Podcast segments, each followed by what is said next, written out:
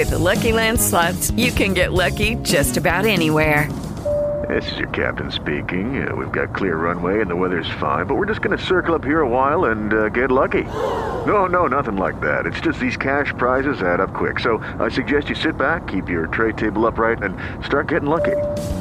Play for free at LuckyLandSlots.com. Are you feeling lucky? No purchase necessary. Void where prohibited by law. 18 plus terms and conditions apply. See website for details. Nos acercamos ya a la Semana Santa. Nos gusta definirla para este podcast como la semana más importante del año. Preguntas de vida o muerte.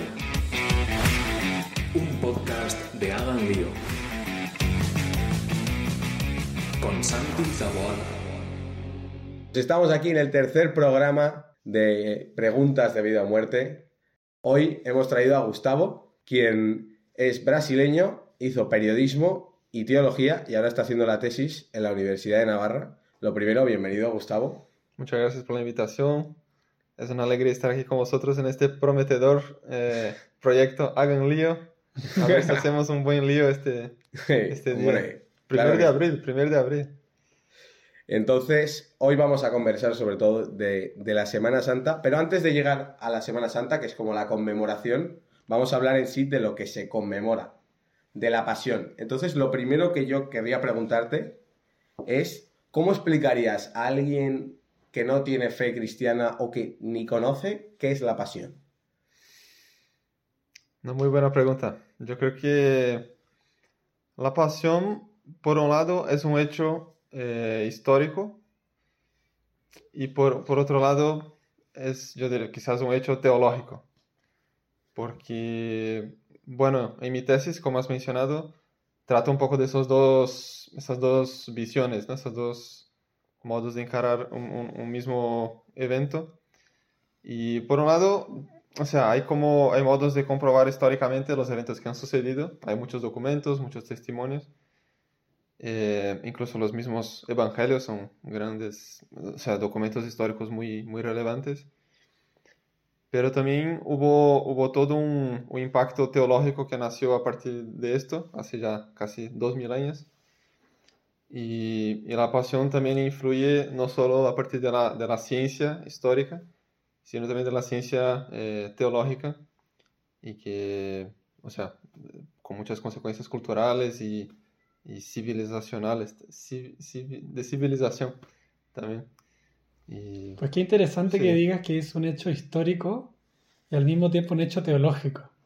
Porque mucha gente podría pensar que es solamente una cosa como teológica, ¿no? O sea, Cristo, pero a ver cuánto realmente sabemos de Cristo. Como que hay mucha gente que duda de eso y que en cambio se queda con la parte como del cuento, por así decir. Pero tú dices también que esto es un hecho, es un hecho histórico. Y me parece que estáis diciendo, para los no teólogos, ¿qué diferencia hay entre un hecho histórico y uno teológico? Pues, o sea, que, efectivamente eh, eh, esto, esto viene de una discusión, ¿no? Entiendo yo, de algunas personas que dijeron una cosa es lo que, de- lo que ocurrió históricamente, como en este caso sería el Jesús, le llaman el Jesús histórico, Mm. y otra cosa distinta es lo que se ha narrado en torno a él, o la explicación teológica que se ha hecho acerca de, de- de quién es él. Y entonces ha habido una, una cierta discusión sobre si es lo mismo, pero tu pregunta eh, es muy pertinente porque justo Ratzinger, por ejemplo, en Jesús de Nazaret, dice que el Jesús histórico o el Jesús de la fe son el mismo Jesús, cosa que es como muy evidente, pero bueno, se ha discutido bastante, sobre todo en el siglo pasado y en el anterior. Sí. Sí, yo creo que en la misma vida nuestra de, de cada uno de nosotros hemos conocido a Cristo más o menos de dos modos. O sea, conocemos a Cristo eh, a través de la iglesia, digamos, de una, una dimensión cultural o de la, de la civilización en que hemos nacido, por suerte, eh, en Occidente, digamos, y, y cristiana. Pero también podemos conocer a Cristo leyendo directamente los evangelios, o sea, sin un entorno cultural que nos proporcione estos conocimientos, a, a la vez, no sé, a veces incluso sin la presencia de la iglesia como institu- institución. Entonces, o sea, podemos llegar a Cristo, me parece, por esas dos vías, ¿no? Sea conociendo documentos, sea viviendo eh, cercano a Dios, rezando o, o a través de los sacramentos, a través de personas, amistades. Oye, y tú mientras estudias, mientras ah, estás estudiando los evangelios, ¿no? Para tu tesis de licenciatura y bueno, y durante también tus estudios más amplios de la Biblia, ¿cuánto te convencen en, eh, en su vertiente histórica? Es decir, por ejemplo, ahora que estamos pensando en la Semana Santa, los eventos de la Semana Santa, tú, tú dirías que te convencen, o sea, ocurrieron, o sea, te, te parece que... Me parece que sí. O sea, es, es curioso pensar que a veces nosotros estamos muy habituados a pensar, a leer los evangelios, que obviamente son cuatro, obviamente damos por obvio muchas cosas, pero es curioso ver, por ejemplo, que el título de los cuatro evangelios es, no es el evangelio de Mateo o el evangelio de Juan, Según. sino ¿no? que es el evangelio según este, según aquel, según aquel otro. Entonces es un mismo evangelio mirado desde cuatro puntos eh, de vista, desde, escrito desde cuatro eh, autores distintos, que en realidad solo dos de ellos, eh, o sea, fueron apóstoles directos de Cristo. El, el primer, Mateo, y después el último, Juan. Los otros dos, Marcos y Lucas, escribieron como una especie de secretarios de los de, de apóstoles, ¿no? En el caso de Marcos, una especie de secretario de Pedro, y en el de Lucas fue una especie de secretario de San Pablo, ¿no? Incluso hizo viajes con él. Entonces es interesante ver que sea, el eh, eh, lo que se narra en el Evangelio es un- una misma cosa en los cuatro Evangelios, pero eh, los Evangelios son muy distintos entre sí. Hay cosas incluso eh, en el mismo relato de la pasión, que es una cosa muy central para la, la fe cristiana. Incluso, abro un pequeño paréntesis aquí, hay un autor alemán que dice que el Evangelio de Marcos, que es el más cortito, eh, en realidad es eh, la pasión de Cristo con una larga introducción, digamos. Porque de hecho es el centro de los evangelios, es el relato de la pasión, de los cuatro. Cierro paréntesis. mm, Y entonces es un, un mismo hecho que, o sea, por ejemplo, en, en la pasión de Cristo hay cosas que solo aparecen en un, en un evangelio y no en los otros tres. Entonces uno puede preguntarse, ¿pero esto pasó o no pasó? Hmm. Si uno narra, eh, este que narra, eh, no sé, se lo inventó o los otros se olvidaron de esto o no sabían. Entonces es curioso eh, que esto pasa incluso en nuestra vida, ¿no? O sea, yo, yo mismo hace 10 o 11 años fui por primera vez, por primera y única vez a un estadio de fútbol, ver un partido de mi equipo con mi padre. Y luego, o sea, 10 años después, estaba intentando acordarme de esto y yo no sabía muy bien el año, o sea, no sabía si era 2011, 12, no sabía, sabía más o menos con quién estaban, con, con, quién, con quiénes yo estaba, pero no me acordaba muy bien de, de algunas cosas, me acordaba muy bien del resultado del partido, eso sí, pero se ve que pasan los años y algunas cosas se nos olvidan. Si yo preguntara, por ejemplo, a mi padre que estaba ahí también, tendría otro relato del mismo evento que complementaría o, o contradiría incluso algunas cosas de, de mi relato, ¿no? Entonces, me parece que lo mismo pasa con los evangelios. Porque los evangelios se escribieron con cuánto tiempo más o menos de, después de los eventos. Porque en tu caso el partido de fútbol lo recuerdas con 10 años de posterioridad. Claro, es una imagen un poco, un poco vaga, quizá. En el caso de los evangelios, más o menos, ¿se sabe más o menos? Se intuye, se Se puede intuye. intuir desde un análisis, eh, digamos, literario del texto mismo que tenemos delante. Se puede ver, por ejemplo, que es, digamos, casi un consenso que el de Marcos fue el primero, el primer escrito, por, por una serie de características, por ejemplo, de marcas de oralidad en el, en el texto, ¿no? Se repite eh, muchas frases empiezan con y, y hizo esto, y hizo aquello, y, o por los tiempos ver- verbales, o por, por ejemplo, en un discurso oral, tú sueles repetir muchas veces el nombre de la persona que está haciendo las acciones. Y en un discurso, o sea, en un texto escrito, no hace falta, porque la persona basta mirar, eh, basta con mirar 10 líneas arriba, ya sabes de quién, quién, quién es el sujeto del verbo, ¿no? Pero en un discurso oral tienes que repetir porque la gente está como que tiene que recordarse de este dato, ¿no? Entonces, se dice que el, el de Marcos, el Evangelio según Marcos, fue escrito eh, más o menos por la década de 50, algunos dicen. O 60, o otros. Muy próximo. Sí. Luego, eh, claro, uno también puede preguntar por qué no es el primero, ¿no? Si es el que fue, fue el primer escrito, porque en la Biblia es el segundo. Y bueno, el de Marcos, el de, perdón, el de Mateo, se suele decir que es el segundo, que fue escrito después de Marcos, incluso inspirado en Marcos. Y, pero en nuestra Biblia viene en primer lugar porque él conecta mucho con los profetas, que, están en, que, que son la última parte del Antiguo Testamento. Entonces Mateo, Mateo es justo un, un puente entre los dos testamentos, ¿no? Conecta muy bien las profecías de, de Cristo, ¿no? A mí se me han generado un montón de preguntas a partir de todo esto. Entonces, una, esta igual puede sonar un poco, em, pero a mí es lo, lo que me ha salido. Muchas veces, o sea, nos ha pasado a todos que una pasa algo y la transmisión oral de eso la gente va como, por ejemplo, yo le empujo a Jota y pueden pasar dos meses y la gente cuenta que yo me he cargado a Jota y tal, luego he quemado a Aralar y tal, no sé qué. Sabemos que los seres humanos muchas veces son propensos a... Y, y en estos evangelios, que muchos son, de, pues como tú has dicho, ¿no? En base a oralidad, eh, algunos Marcos y Lucas en base a lo que han escuchado. ¿Crees que eso puede haber afectado a su forma de ver o narrar las cosas?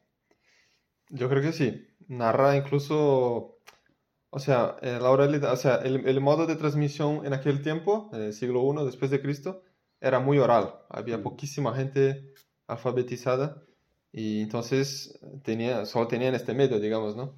Se dice que menos de 10% de la sociedad eh, palestina de entonces era alfabetizada, sobre todo los escribas, ¿no? Los fariseos, los- y entonces la gente tenía este medio y me parece que el ser humano es básicamente el mismo y la gente siempre a este peligro, ¿no? De inventar, de agrandar, sobre todo para propósitos personales, ¿no? Digamos, si te conviene que algo sea más agresivo, a veces cuentas de modo más agresivo de lo que realmente fue.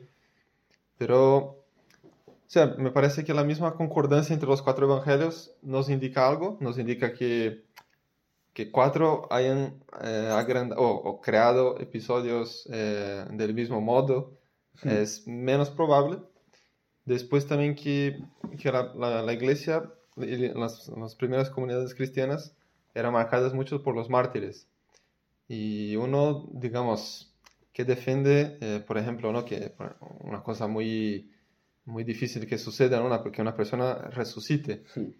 Y que luego te condenen a muerte y tú aceptes la muerte en vez de negar esto, si supieras que era mentira, digamos que ya hubieras dejado este barco antes, digamos, ¿no? No, no, no llegarías a, a la boca de los leones, ¿no? Claro.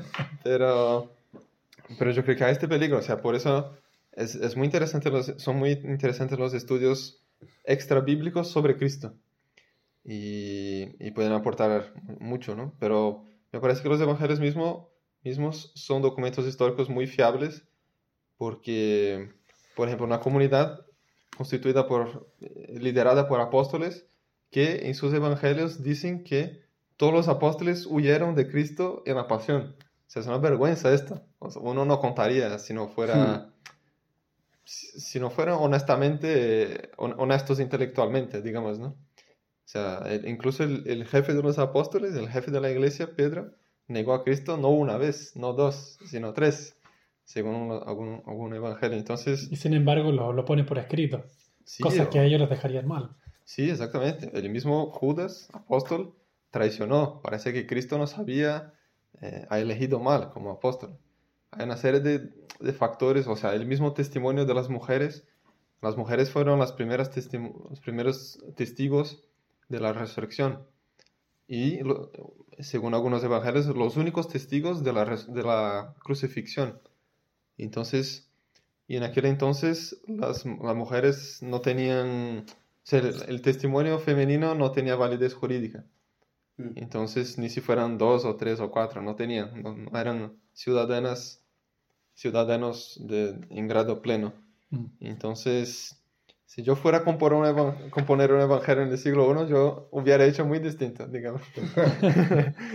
Y si hubieras querido vender la moto, por así decir, eh, hubiese- lo hubiese contado de, de una manera más creíble, por así decir. Sí, menos, sí, menos frágil, digamos. ¿no? Menos El frágil. evangelio es un poco frágil, porque, o sea, la misma, el mismo nacimiento de Cristo, ¿por qué hacer todo este rodeo, digamos, para no decir que José es el padre natural de Cristo, por ejemplo, ¿no? Uno podría decir, no, no hay que inventar que, suponemos, ¿no? Un, un nacimiento virginal, que es una cosa muy poco probable o comprobable, pero todo esto es narrado y de modo muy valiente, ¿no? Porque así fue, así sucedió, ¿no? Si no, no hubiera por qué inventar una cosa tan poco, tan difícilmente de- defendible, ¿no? Digamos, Mm. creo. Esto probablemente no me lo vas a creer, pero te lo cuento igual porque es la verdad. Sí, así sucedió, sí. Nu- Nuestros ojos han visto y, y así hemos vivido y sí. Y de hecho la misma permanencia de la iglesia a lo largo de los siglos es, creo que es un gran testimonio de que, de que es, una institución con bases sólidas, me parece, históricamente. Siguiendo por lo de eh, esta diferencia histórica, teológica, entonces tú has dicho que los evangelios son grandes documentos históricos. Pero al ser, al pues, ser de gente que servía a un fin determinado, que era seguir a una persona, esto no hace que estén un poco sesgados o que no sirvan tanto como un documento histórico como, pues yo que sé, algún registro romano o algún... ¿Y en qué forma sirven como eh, documento histórico? Porque es una historia em, como muy puntual de cierta persona. em, en cambio, los documentos históricos, historiográficos, mejor dicho, suelen ser pues más eh, pues algún censo o en las tumbas y tal. O sea, ¿cómo sirve eh, los evangelios como, como documento histórico? Ujú. Yo creo que la pregunta de, de- de una narración sesgada es muy buena, de hecho, porque uno puede decir, bueno, yo dediqué a Cristo años de mi vida y ahora que Él se murió, tengo que crear una historia que justifique, o sea, un, un fin feliz, un happy ending, que, que justifique estos años, que yo no puedo haber eh, fracasado, ¿no? Junto con Cristo, digamos así, ¿no? Entonces uno podría haber eh, imaginado que, que se ha creado alguna parte de la, de la historia de Cristo. Pero yo creo que si uno, o sea, muy bien, si, si nos metemos en la mentalidad de los apóstoles, que eran judíos 100%, 100%, eh, ellos tenían, había varias, varias corrientes, ¿no? Pero ellos tenían una, una visión del Mesías eh, muy distinta a la, de, a la que Cristo acabó encarnando. Tenían una visión, algunos una visión de un Mesías político, otras un Mesías sacerdotal, otras un Mesías eh, real. Y sobre todo un Mesías que nos librara de los romanos, digamos así, ¿no? Me parece. Pero, y Cristo acabó que no hizo ninguno de, los, de estos, ¿no? Entonces, ¿por qué Cristo fue tan seguido, me parece, en su tiempo, ¿no? Si él acababa que no, no cumplió la, voluntad de los, de los más poderosos, que eran los fariseos, y acabó que, bueno, en realidad no cumplió ni la voluntad de las clases bajas, judías, digamos, ¿no? Que eran de donde provinieron los apóstoles, porque ellos nunca se esperarían un Mesías Dios, un Dios que se encarnara, ¿no? Y mucho menos que, que sufriera la muerte de cruz. Entonces yo creo que, eh, o sea, puede haber una narración eh, creativa, digamos, ¿no? Que no, no solo narre hechos eh, que uno ha, comprobado con sus sentidos, sino que ha querido o sea, transmitir un mensaje, ¿no? Convencer al lector o quizás seducir al lector, ¿no? De tomar una determinada postura. Eh, yo creo que, o sea, los estudios recientes van mucho en la línea de que de estudiar los, los evangelios como eh, en sus géneros literarios. Hmm. Entonces, por ejemplo, para toda la Biblia, esto no solo para el Nuevo Testamento, porque, por ejemplo, la, o sea, la conquista de la tierra, de la tierra prometida o el paso del Mar Rojo, hay cosas históricas y hay modos de contar, ¿no?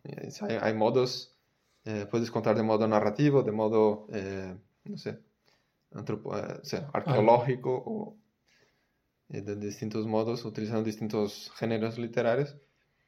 y que, y claro, tu, tu, opinión sobre los hechos, la, la, interpretación personal siempre va a estar presente. Porque, y esto es una cosa, hago propaganda aquí de mi, de mi tesis de licenciatura otra vez, que hay un capítulo ahí que habla, en que hablo de la memoria, ¿no? Y el ser humano, de hecho, se acuerda mejor de aquello que entiende mejor. O sea, para que, eh, no sé, hay memorias, o sea, hay, hay recordaciones nuestras en que tenemos que conectarlas con una serie de, de elementos para que estén más firmemente eh, preservadas en nuestra memoria, ¿no?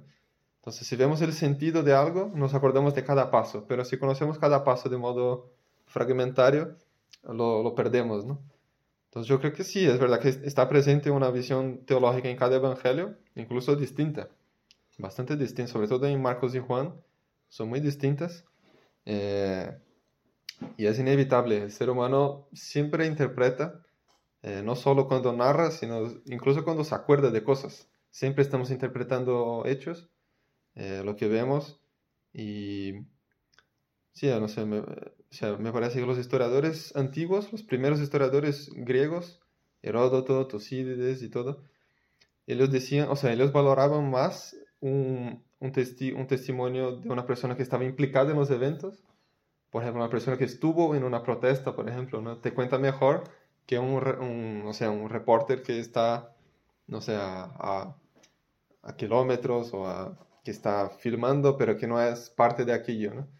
Entonces, una persona que está implicada tendrá su, estará sesgada, estará, no sé, limitada por, por una serie de, de, factores, pero su, testi su testimonio es muy valioso porque lo cuenta desde dentro, ¿no?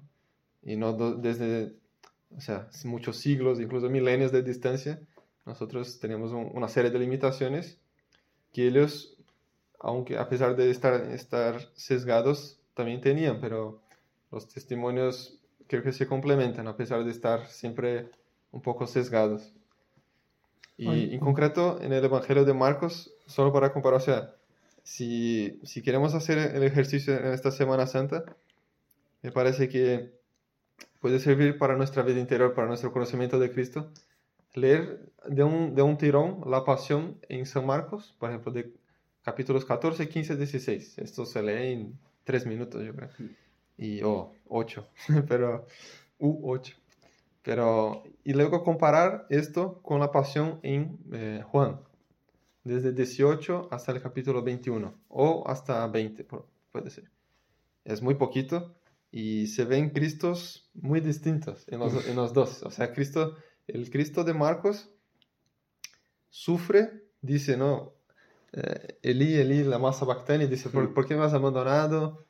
Eh, es, es, como que ridicularizado por los, los presentes y está como débil y frágil.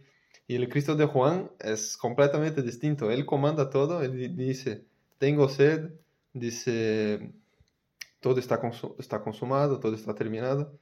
Dice a Juan, ¿no? Ahí está tu madre, dice a su madre, ahí está tu hijo. Entonces él es, es el dueño de la escena, digamos, el, dueño de, de, lo que está sucediendo, ¿no? Entonces uno dice, bueno, pero Cristo, eh, ¿cuál, ¿cuál, de los dos es el verdadero, no? Los dos están sesgados. Pero el Cristo verdadero, eh, me parece que es son los dos, porque de hecho, un Cristo que resucita tres días después está en el comando de la, de la situación en el viernes, en el dos días antes, ¿no? Tres días antes. Y a la vez también es un Cristo hombre, ser humano perfecto, que de hecho sufrió y le costó muchísimo, le dolió. Entonces me parece que los dos se complementan en su diferencia, ¿no?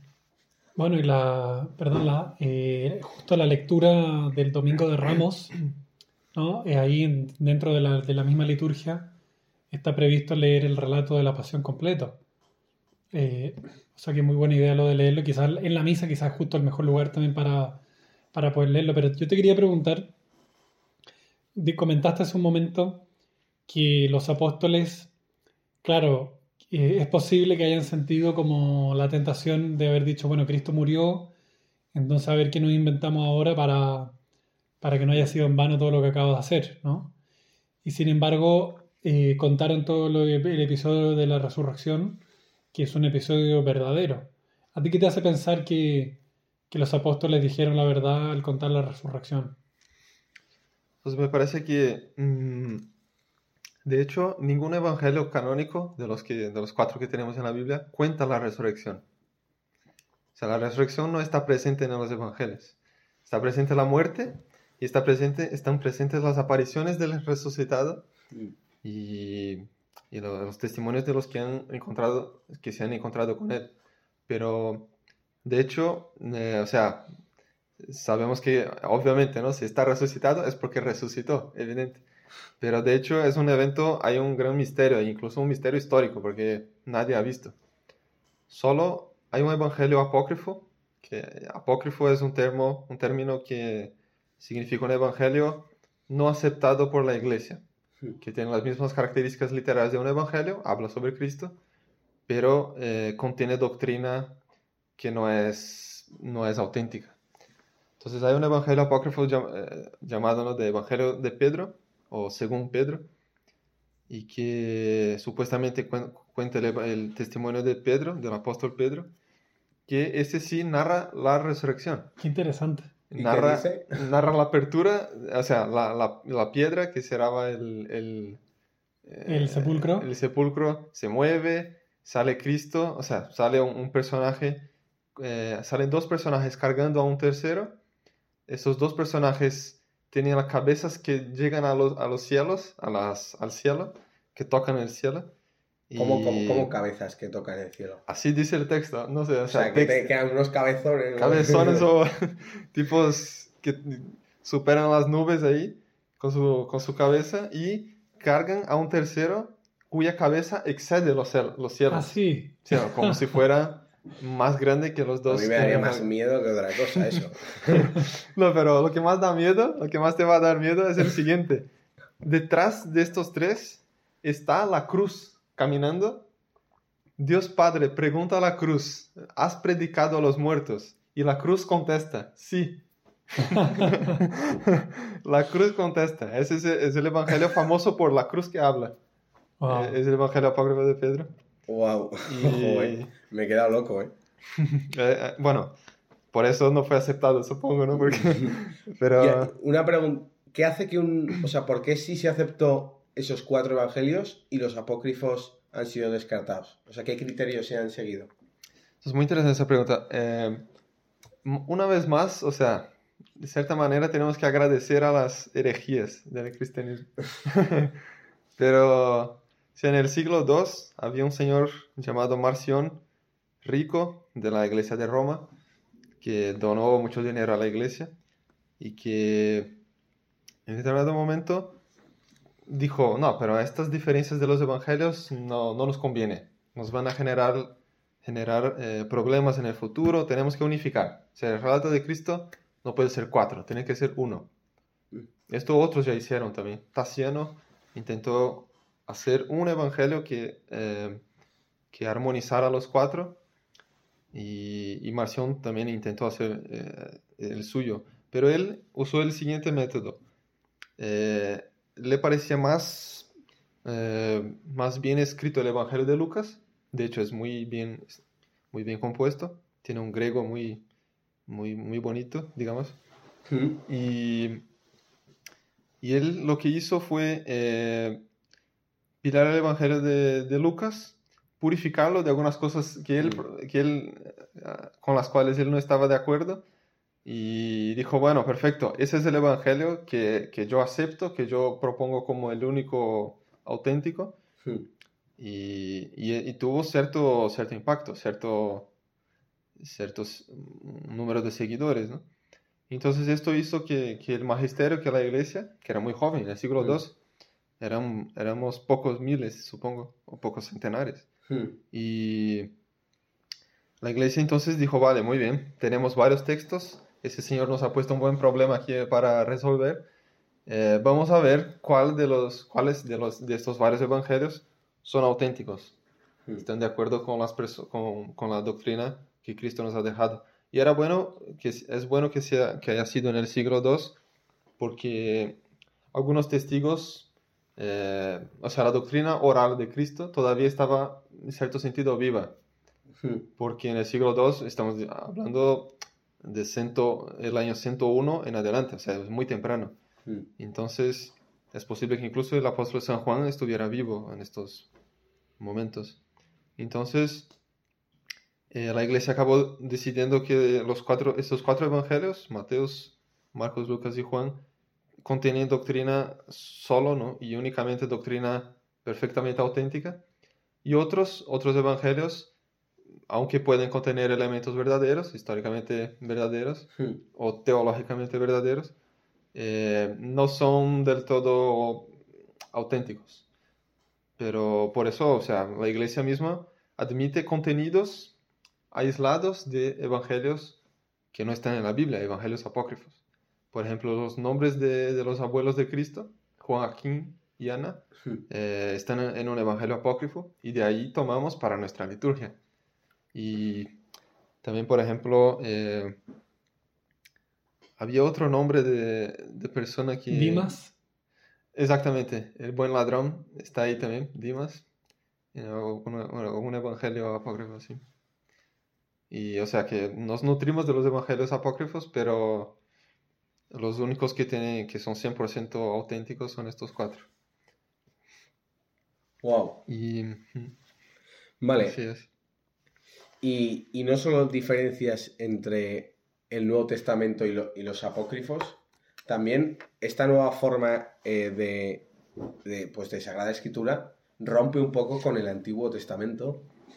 Em, entonces, a, a los dos, yo les preguntaría en plan, ese cambio que se da en el Nuevo Testamento, pues propiciado por la llegada del Mesías, em, que cambia la forma de, de narrar, em, ¿por, por qué se da así? ¿Por qué se optó eh, por ejemplo, con relatos como el del Génesis, como más.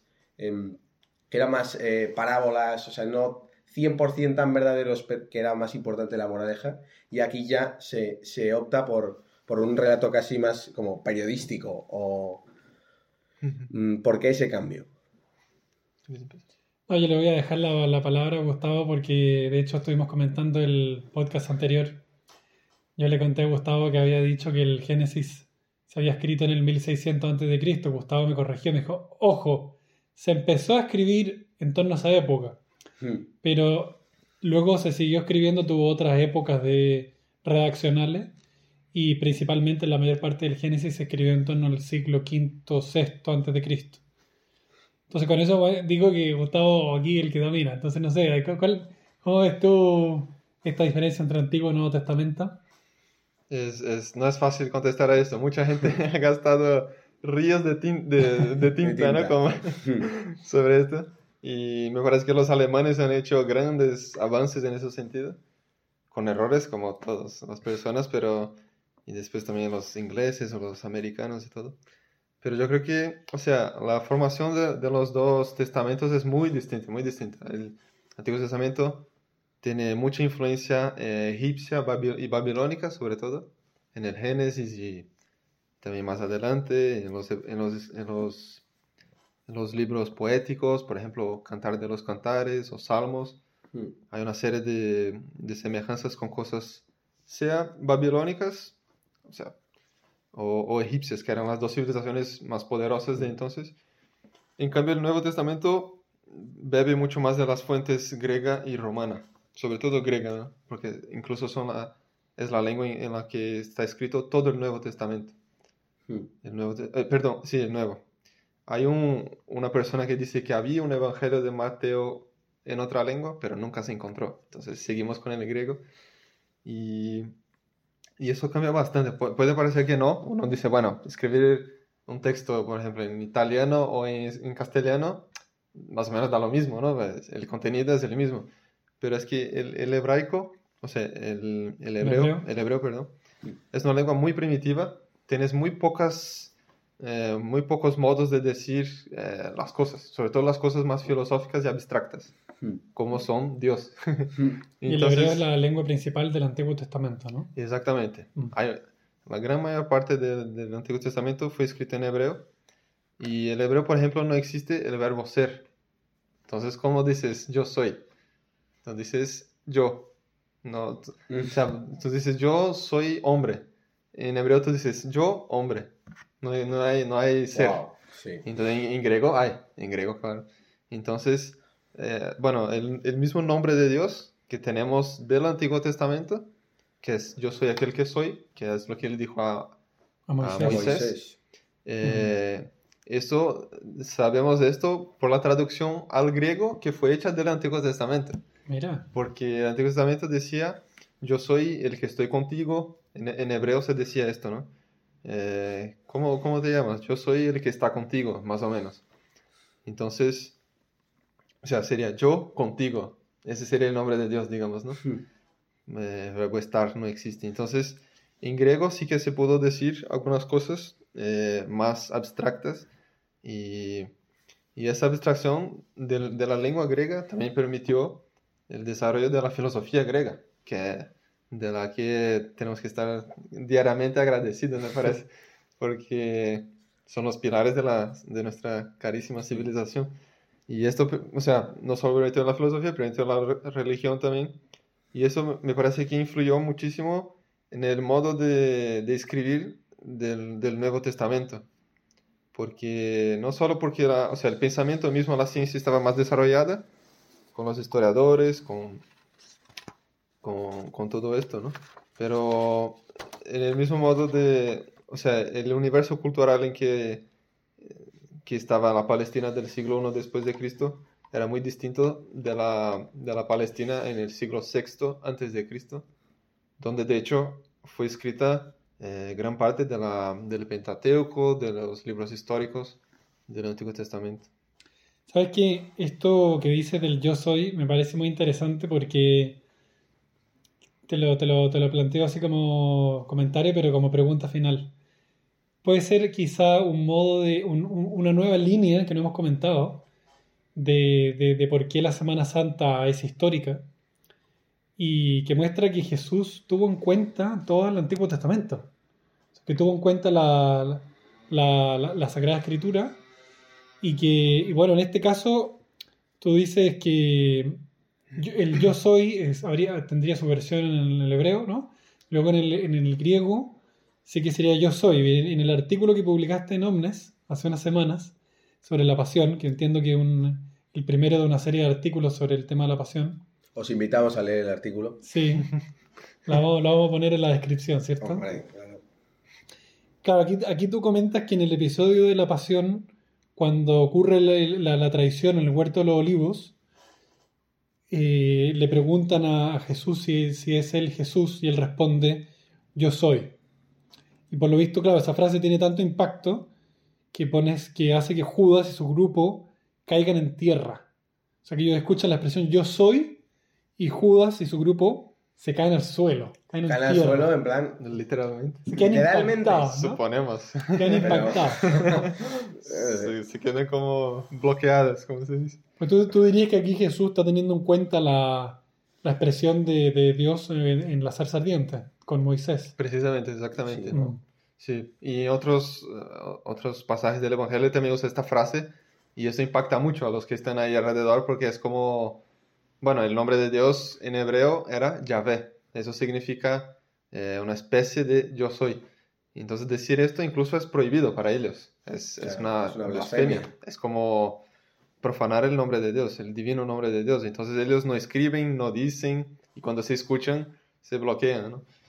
Quizás entonces, quizás el modo de caer al suelo puede ser un recurso literario para decir, esto les impactó mucho. Sí. Lector, esto les impactó mucho. A lo mejor no se han no, ensuciado los pantalones en tierra, digamos, pero...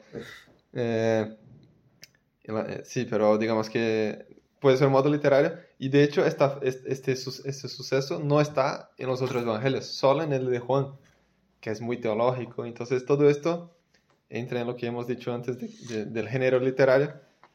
Y Y muestra que, no anula, ¿no? O sea- muestra que, o sea, como otro, otro motivo para decir que la Semana Santa, los eventos son, son históricos, ¿no? Porque Jesús es alguien que tiene en la cabeza y que, y que en su propia vida se encarnan los- las profecías y, y los eventos de 1600 años de, de historia, al menos o, o más, ¿no? Porque 1600 desde que se empezó a escribir el Génesis. estamos con esto. sí. ¿no? Sí, Pero sí, sí. efectivamente, si uno lee el Antiguo Testamento es muy increíble darse cuenta que está todo escrito para la venida de Jesucristo. Sí. Y que en su vida eso se realiza hasta el punto que él dice yo soy. Y eso genera un impacto porque, claro, él, eh, él es la Sagrada Escritura, digamos. ¿no? Ujú. Todo el Antiguo Testamento habla de Cristo. Él mismo dice esto, ¿no? Que Abraham, él se refiere incluso a Abraham, que es un- una persona antiguísima, ¿no? Mm. que incluso quizás con esto de más de, más de 1600 años, y podemos decir que nuestra fe tiene raíces no solo bimilenarias, sino antes incluso, ¿no? Porque todo esto está presente en Cristo y, y él, de hecho, hizo referencia a esto en varios momentos, ¿no? A Jonás, a Abraham, a Moisés mismo, él cambió los mandamientos, ¿no? Moisés, Habéis oído que se dijo así, Moisés, y luego él cambia, ¿no? Él se pone como el nuevo Moisés y entonces él sabía que estaba hablando a, personas que habían leído todos estos libros y que le habrían interpretado en estas claves, ¿no? Y en este artículo de Omnes también yo menciono el, el Salmo 43, me parece, también el Salmo 22, que es fundamental para la, la pasión. Y de hecho, o sea, sin el Antiguo Testamento no tiene sentido, o sea, no se entiende el Nuevo. De hecho, mucha gente, hay, uno, hay un autor ahí también alemán que... Estamos siempre con los que- alemanes. con los alemanes aquí. No, son buenísimos los alemanes. Sí. Pero, o sea, hay un, hay un autor alemán que se, que se llama Adolf von Harnack que decía que, o sea, bien, la iglesia, el inicio de la iglesia católica quiso mantener el Antiguo Testamento, bien, ellos eran judíos, claro, no podían deshacerse de esto. Eh, la reforma, él era luterano, ¿no? La reforma Lutero todavía no puso, no, no pudo desprenderse de estos libros porque dependía mucho, pero en el siglo XIX, que era el suyo, ¿no? Mantener los libros del Antiguo Testamento en la Biblia es un anacronismo, él- él era eh, contra esto. Porque le dijo, bueno, el, el, el Dios que nos interesa, o sea, la revelación que nos interesa está en el Nuevo Testamento. ¿Por qué vamos a leer, no sé, los, el profeta Miqueas, Nahum, que nos interesa que dijo el profeta Nahum contra los moabitas, ¿no? Digamos. Pero, no sé, sí que nos interesa mucho, porque sin esto eh, no podríamos entender a Cristo. A mí del artículo lo que más me ha llamado la atención es cuando hablas de la traición, al final de todo. Que vienes a decir un poco que la gran diferencia entre Pedro y Judas, que son dos personas, que son ambos pecadores, uno le ha negado, otro le ha traicionado, es un acto de contrición, ¿no? Que uno se arrepintió y el otro, y el otro no. Entonces, em, de ahí eh, he pensado, bueno, esto es igual un poco chorrada, ¿eh? pero cuando yo me, pues cuando uno se mete un poco, cuando lee el Evangelio y te metes como en la escena e intentas estar ahí, pues en la, en la última cena, cuando Jesús dice, eh, bueno, Judas me va a traicionar, no lo dice directamente, ¿verdad? Yo pensé, jo, en ese momento tienes a Pedro que se ve luego que es un tío propenso a sacar la espada y leo. la oreja a alguien. Había un celote, ¿no? También, que no Sí. era gente muy Pacífico. pacífica. En ese momento que Jesús dice, Judas me va a traicionar, y yo creo que todo el mundo se daría cuenta en ese mismo instante, cómo muchos no saltan en plan a por él, en plan que no le traiciones, porque sería como lo lógico, ¿no? Si tienes a Jesús eh, en un altar, porque tú crees que es el Mesías y, de- y llevas tanto tiempo esperándolo, como los judíos llevan tanto tiempo esperando al Mesías, lo lógico sería saltar, oye, ya que hemos esperado tanto, que no nos lo arrebaten ahora además eh, Judas. em, entonces, yo pensé, "Jo, ¿por qué no saltaron en plan a por él? No, muy bueno, o sea, yo hubiera saltado en el cuello de tío. Pero yo creo que, o sea, por un lado, claro, que, Cristo sabía de todo y sabía lo que iba a suceder, ¿no?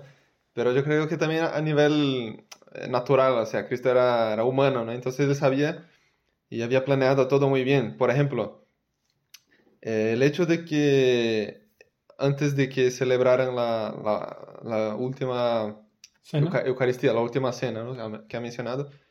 Eh, no sé si os acordáis, pero Cristo dice eh, a dos apóstoles, dice, id a fulano, dile que eh, pillad el, coged el, el asno y si él dice que no, di- dile que, decirle que el El maestro necesita. necesita. O sea, una cosa un poco así complicada, ¿no? ¿Por qué no decir, id a esta casa y haced esto? Ya está. Porque yo creo que Cristo, obviamente sabía que Judas le iba a traicionar, y, pero no quería, quería, o sea, quería evitar que Judas eh, interrumpiera, o sea, estropeara la última cena. Entonces él hizo esto porque ni los dos apóstoles que fueron a preparar la cena pascu- pascal, pascual, ni ellos sabían dónde sería. O sea, Judas tampoco sabía. Entonces él probablemente estaba un poco desorientado en este momento. Quizás consiguió llegar ahí un poco tarde y no sabemos. Pero, sea, el hecho eh, es difícil imaginarse, ¿no? Sabemos lo que está en los evangelios, pero todo estaba muy bien pensado para que no, no saltara, para que Cristo no saltara ningún proceso, no dejara de hacer ninguna cosa que quería hacer antes de morir. Y yo creo que esto, o sea, los apóstoles se- seguro que es- estarían con muchas dudas, pero de alguna manera eh, no estaban 100% seguros que sería Judas o dijo, bueno, eh, alguno pregunta, ¿no? Creo que Pedro mismo dice, pero seré yo, Sí, Señor. yo- Entonces, No lo eh, sabían ni o ellos. sea, claro, claro, no tenía. Ellos sabían que todos eran pecadores. Ellos eh, se preguntaban, ¿no? ¿Quién es, quién es el mayor de- entre nosotros? Ellos eran personas sencillas. Quizás desconfiaran de Judas, quizás, de Judas, quizás no. Quizás desconfiaran de otro que hoy es santo y que de hecho a veces en aquel momento daba motivos para desconfiar, pero eh, luego se arrepintió también como Pedro. Yo creo que, o sea, ellos quizás no desconfiaran mucho, sino Pedro hubiera intentado im- impedir. Y supongo que Cristo mismo ah, había dado gracias a Judas para que fuera bueno eh, hasta un cierto mo- momento, ¿no? Porque para que Pedro no le matara, ¿no? Digamos, antes de que cumpliera los planes de Dios, ¿no? Y Santi me comentaba también curioso. antes, de, antes del podcast, me, me comentó este episodio también que, que, que te había impactado. Me dice, y después de que Jesús, perdón, de que Pedro le rebanó la oreja al soldado, eh, Cristo se acercó y le sanó la oreja al soldado, ¿no? Se la regeneró, no sé, se le ob- obró un milagro, de modo que le curó esa, esa herida. Y mm, claro, muestra esto que dices tú, ¿no? Que, que Cristo está en bastante dominio de la situación. Él dice, no quiero violencia, ¿no? Y, y le dice, a y con eso le dice a sus apóstoles, no vayan ahí a matar a estos soldados, dejen que, dejen que me atrapen, ¿no? Ujú, Yo quiero ir a esta muerte, ¿no? Yo estoy, yo estoy Sí. listo para hacer la voluntad de mi Padre. Es muy interesante este episodio de, de la oreja, ya que hemos mencionado. Eh, algunos dicen que esta, este esta banda española no debería llamarse la oreja de Van Gogh, sino la oreja de Judas. pero, pero, o sea, es interesante que en el Evangelio dice, él, él se refiere a Malco como el siervo del, del sumo sacerdote, o sea, era una persona importante, era el único sirviente del sumo sacerdote. Este es el tipo al que le rebanaron la oreja, ¿no? Sí, Malco. en Getsemaní. Y una persona sin oreja no está- estaría impura para celebrar la Pascua. Ah. Entonces, o sea, ¿Por qué? ¿Por qué la oreja y no...? no, porque, o sea, la persona tenía que estar íntegra y no podría Claro. estar con sangre. La sangre tornaba, hacía impura a la persona por siete días, me parece. Entonces, eh, o sea, Cristo como que les- le restablece la capacidad para participar en el rito en la semana pas- pascual.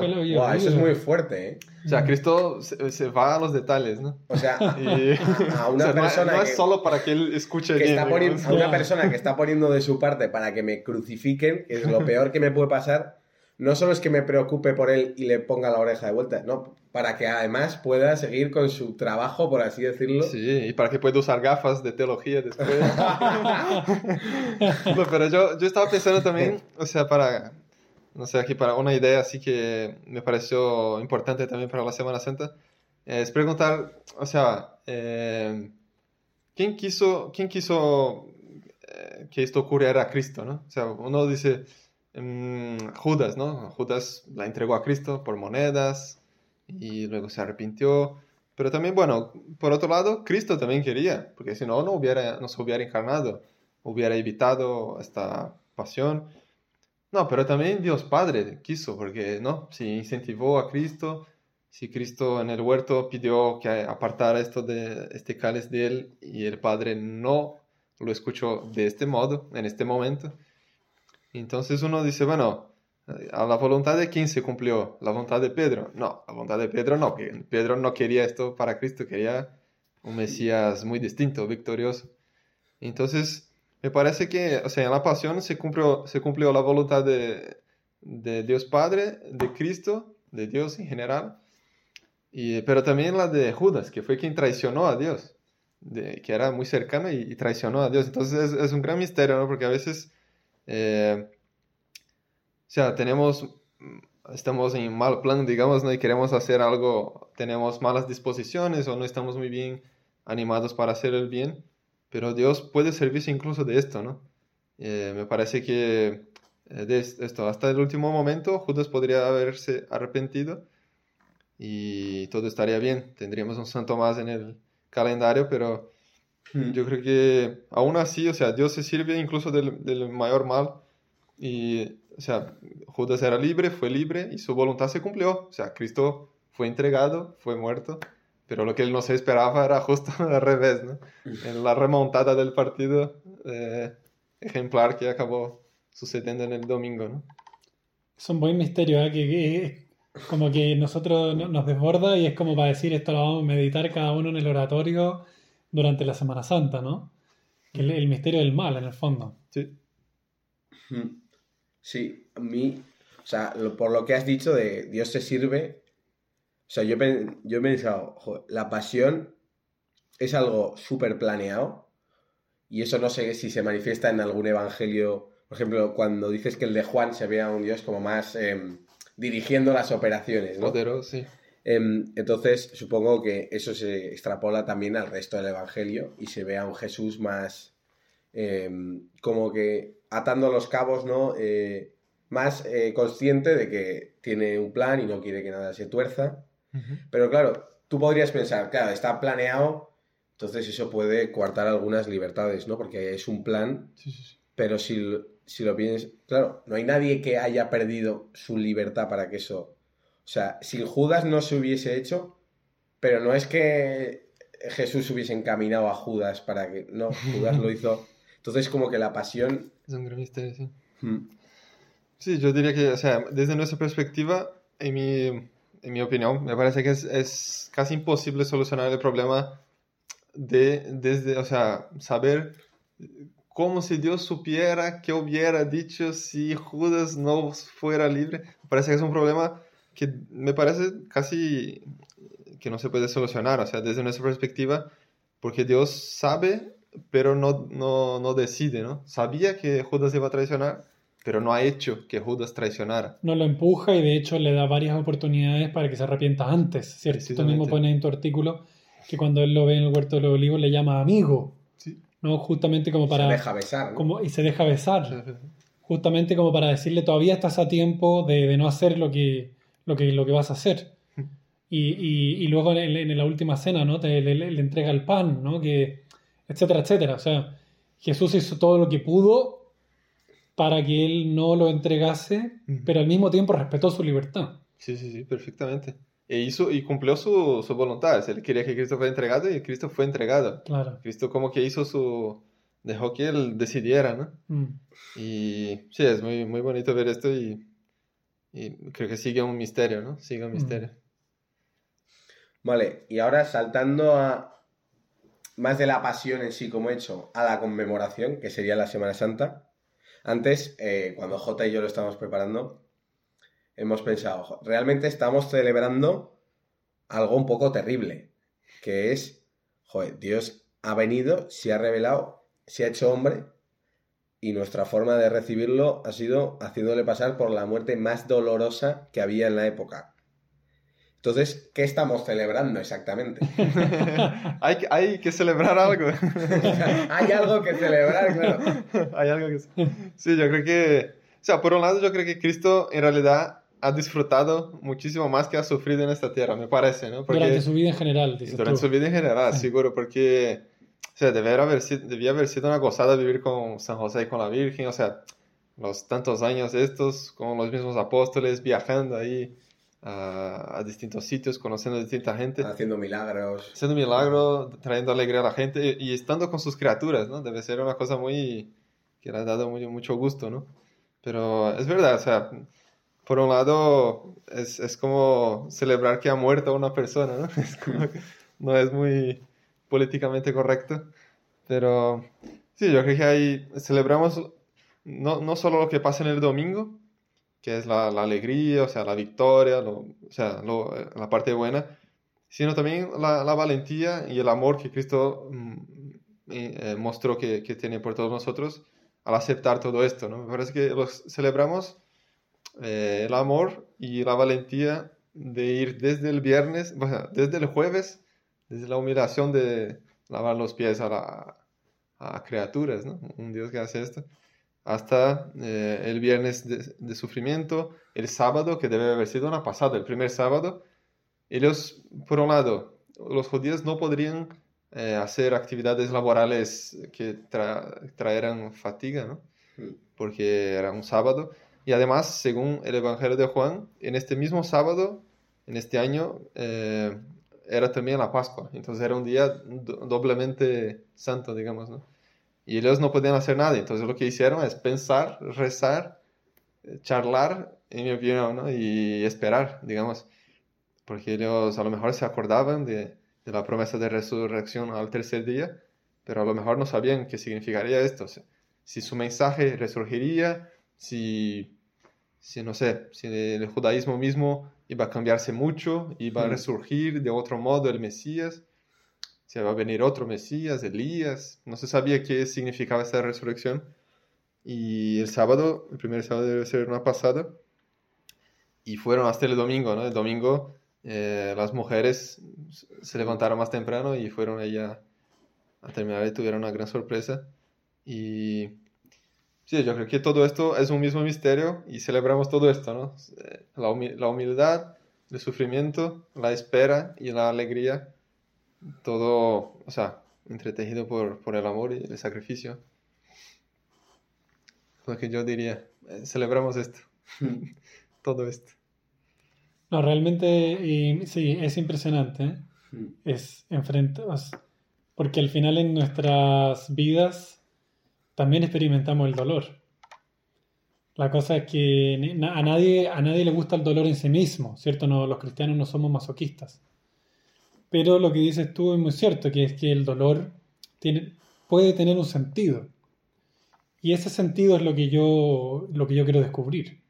Y lo, que, y lo que yo quiero aprovechar y valorar. Y justo en esta semana es donde yo descubro el sentido del dolor en mi propia vida de manera cotidiana. Este tema de, sí, del dolor, o sea, el dolor, eh, bueno, deja marcas, ¿no? Sabemos que Cristo tiene sus, sus cinco llagas, ¿no? Los cuatro de los miembros y, la- y la de la lanzada en, la, en el costado.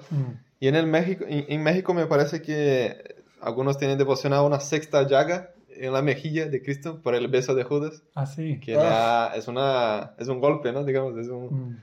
Y sí, o sea, me parece que todo esto simboliza que, o sea, las llagas, eh, en el momento que fueron hechas, claro, fueron muy dolorosas, pero después eran como pruebas de su pasión, pruebas de su amor, ¿no? De su amor por nosotros. Entonces, eh, como en aquella gran obra literaria de Shakespeare, ¿no? En Enrique V, que, en que algunos soldados ahí dicen eh, en la batalla de San Crispín, en el día de San Crispín, ellos dicen, eh, son muchos menos que los, los enemigos, ¿no? Entonces, algunos soldados están perdiendo el ánimo, entonces el capitán lo que dice es, tenemos que tener valentía, porque eh, mirad al futuro, o sea, vuestros nietos van a preguntar, abuelo, ¿qué es esta llaga aquí en tu brazo? Y él va a decir, ese era el día en que combatí en, el- en la batalla del día de San Crispín, éramos pocos y hemos vencido, y, o sea, lo que hoy te duele, mañana será una medalla eh, en tu pecho, digamos, ¿no? Te dará orgullo de,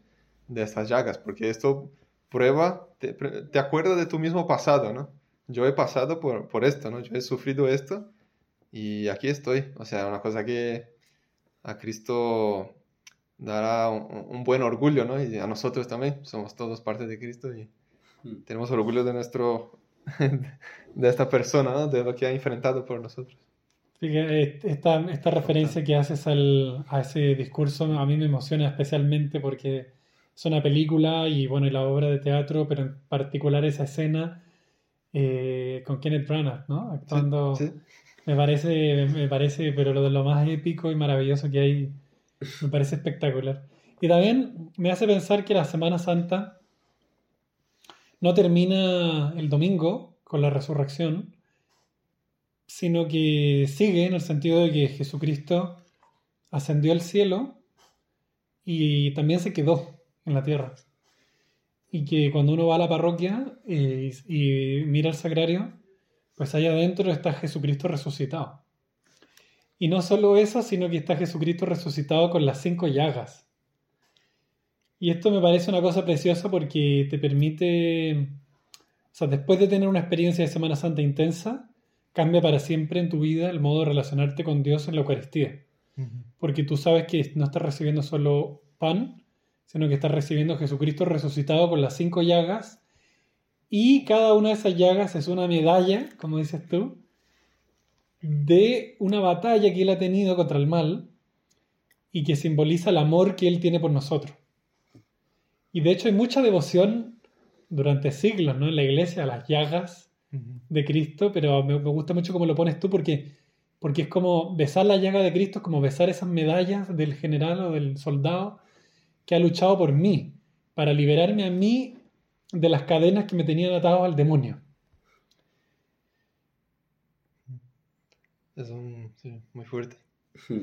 Y yo ahora yo ya iría cerrando Sí. este, este podcast que está, a mí me está gustando mucho, con vuestras conclusiones de todo lo que hemos hablado, hemos hablado de demasiadas cosas hoy, pues hacer una conclusión para afrontar bien esta Semana Santa que, que ya que está aquí, ya. Entonces, y para nuestros oyentes, eh, pues, ¿alguna conclusión de todo esto lo que hemos hablado? Mm. Eh, yo diría que, o sea, todo cristiano puede en cada Semana Santa tener la oportunidad de, de acercarse más eh, tanto a los evangelios como a los sacramentos. Yo creo que es un momento muy importante para conocer más a Cristo y para ¿no? Eh, tener más gracia, más momentos de gracia y de oración también. Y sí, yo recomendaría eh, especialmente a los católicos que, que leyéramos, o sea, los evangelios y conociéramos un poquito más, o sea, un, un pasito más en esta Semana Santa para ver, por ejemplo, esto que hemos comentado, ¿no? El Cristo eh, complementar que hay en los dos eva- evangelios, complementario. Que hay en los dos evangelios de Marcos y de Juan, porque es- eso nos ayuda mucho a tener una, una imagen del Cristo verdadero, el que está eh, reflejado en los evangelios y que es el mismo, como has dicho, que celebramos, que recibimos en la Eucaristía. Creo que es una oportunidad para conocer más a Cristo a través de esto, de este texto revelado y, y de acercarse a, a Cristo por los sacramentos de la oración. Ese es el resumen que yo haría. Pues nada que añadir, o sea, efectivamente, nada que añadir. Lo de leer el, el Evangelio de Marco y el Evangelio de Juan me parece espectacular. Si uno no, no lo ha hecho, pues qué maravilla poder hacerlo, ¿no? Y si uno ya lo hizo, pues qué maravilla poder profundizar. Pobre Lucas y Mateo.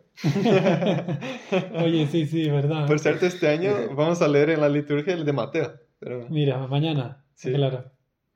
Vaya, pues mira, fíjate, aquí hablando de Marcos y Juan todo el rato y al final se lee a Mateo.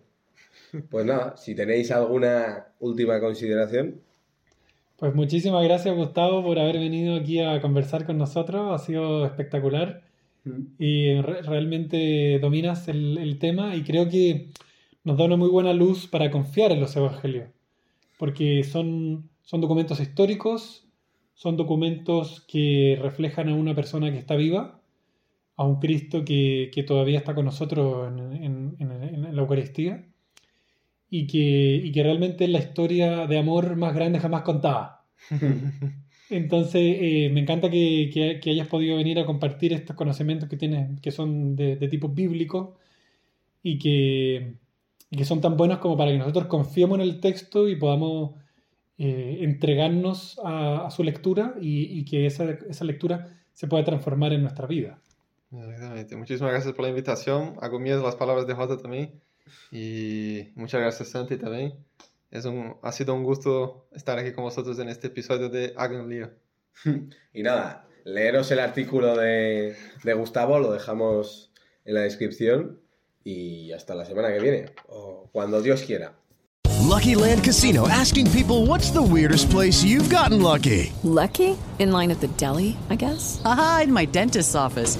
More than once, actually. Do I have to say? Yes, you do. In the car before my kids' PTA meeting. Really? Yes. Excuse me, what's the weirdest place you've gotten lucky? I never win and tell. Well, there you have it. You can get lucky anywhere playing at LuckyLandSlots.com. Play for free right now. Are you feeling lucky? No purchase necessary. Void where prohibited by law. 18 plus. Terms and conditions apply. See website for details.